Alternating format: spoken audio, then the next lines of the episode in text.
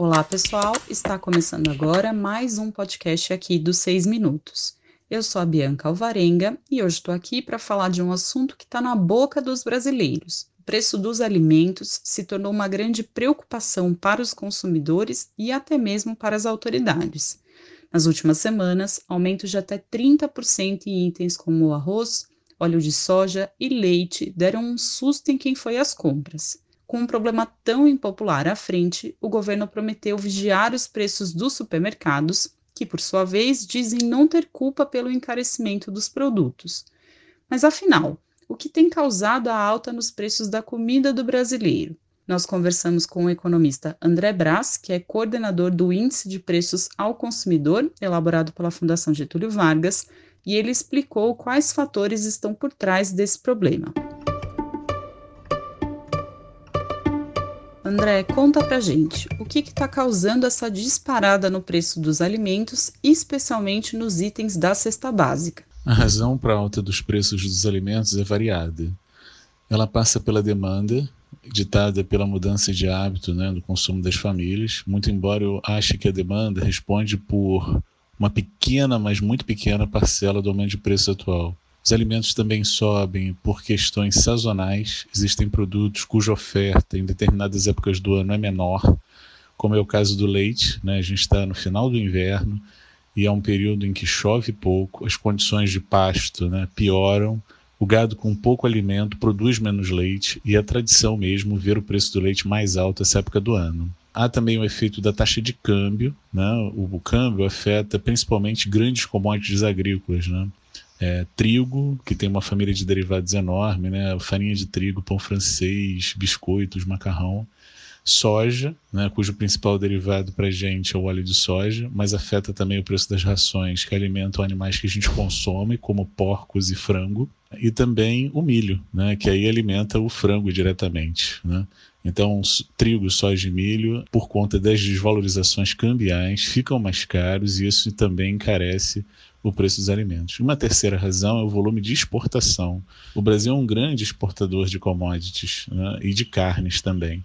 E a China, é, aproveitando a nossa moeda desvalorizada, tem é, comprado muita carne do Brasil. E isso desabastece o mercado brasileiro e força aumento de preços. Mas como o dólar pode ter tanta influência sobre o valor de alimentos que produzimos aqui no Brasil? Bom, como o câmbio é, afeta os alimentos? É, exatamente através do preço de grandes commodities e também tornando a nossa moeda mais é, barata em comparação a outras moedas. Fica mais barato comprar do Brasil. O Brasil vira uma grande vitrine para outros países e o Brasil é um grande exportador de soja, milho, minério de ferro e outras grandes commodities agrícolas e não agrícolas. E isso acaba sendo desabastecendo o nosso mercado e forçando aumento de preços. Então, atualmente, o Brasil tem é, exportado bastante soja, milho, carnes de um modo geral, né? É, carne bovina, suína, a de aves também vai para exportação. Então, tudo isso tem sido magnificado agora, aumentado, porque o real perdeu muito valor frente ao dólar. Então, está mais barato para outros países comprarem no Brasil. E isso vem desabastecendo o mercado brasileiro. Por outro lado, grandes commodities como o trigo, por exemplo, o Brasil não é um grande produtor de trigo. A gente só produz 30% do trigo que consome domesticamente. Então a gente tem que importar de outros países. E como a nossa moeda está fraca, importar trigo agora ficou mais caro. Então essa é uma forma é, de como a desvalorização cambial acaba chegando é, nos preços dos alimentos e causando algum tipo de inflação os supermercados estão sendo pressionados, inclusive pelo presidente, a abaixar os preços, mas eles dizem que os produtos estão vindo mais caros já da indústria. É um argumento que para você faz sentido? De fato, né, os supermercados percebem aquilo que acontece na indústria. Né? A indústria acaba se valendo de muitos desses itens que eu falei né, na produção de seus é, produtos finais. Então, uma grande indústria vai comprar o trigo, vai beneficiar esse trigo, né, transformar em farinha, vai vender a farinha como matéria-prima e vai vender farinha também como bem final. As famílias compram farinha para preparar vários alimentos em domicílio. É, da mesma forma, toda a cadeia de derivados do trigo acaba sendo afetada, direto ou indiretamente.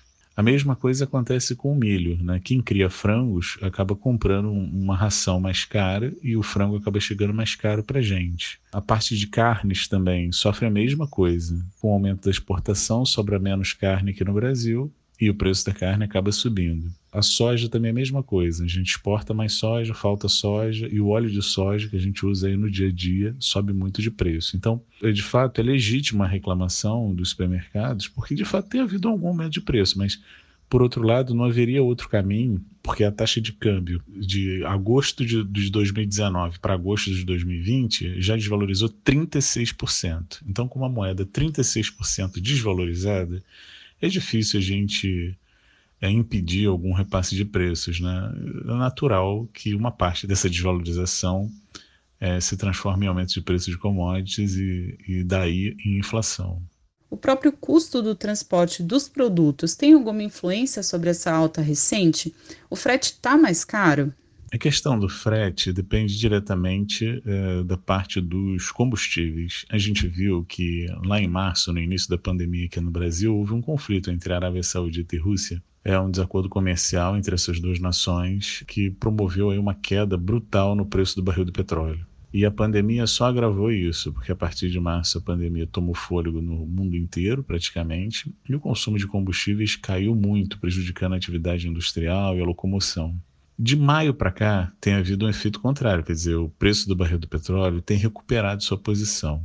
E isso tende a ficar cada vez mais forte à medida que a pandemia é, começa a perder força nas principais nações do mundo, principalmente na Ásia e na Europa. E isso já vem acontecendo.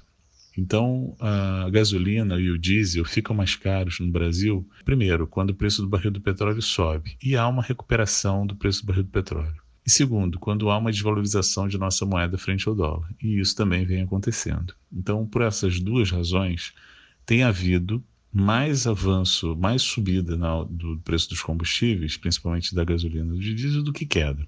É bem verdade que o preço é flutuante. A última revisão, autorizada poucos dias atrás pela Petrobras, foi de uma é, queda né, no preço é, desses combustíveis. Mas é uma queda que não vai durar muito tempo. Né? Então a gente aposta mais numa tendência de alta. E é provável que isso afete sim o preço do, do frete. Mas eu não acredito que essa seja uma razão forte para a alta recente do preço dos alimentos.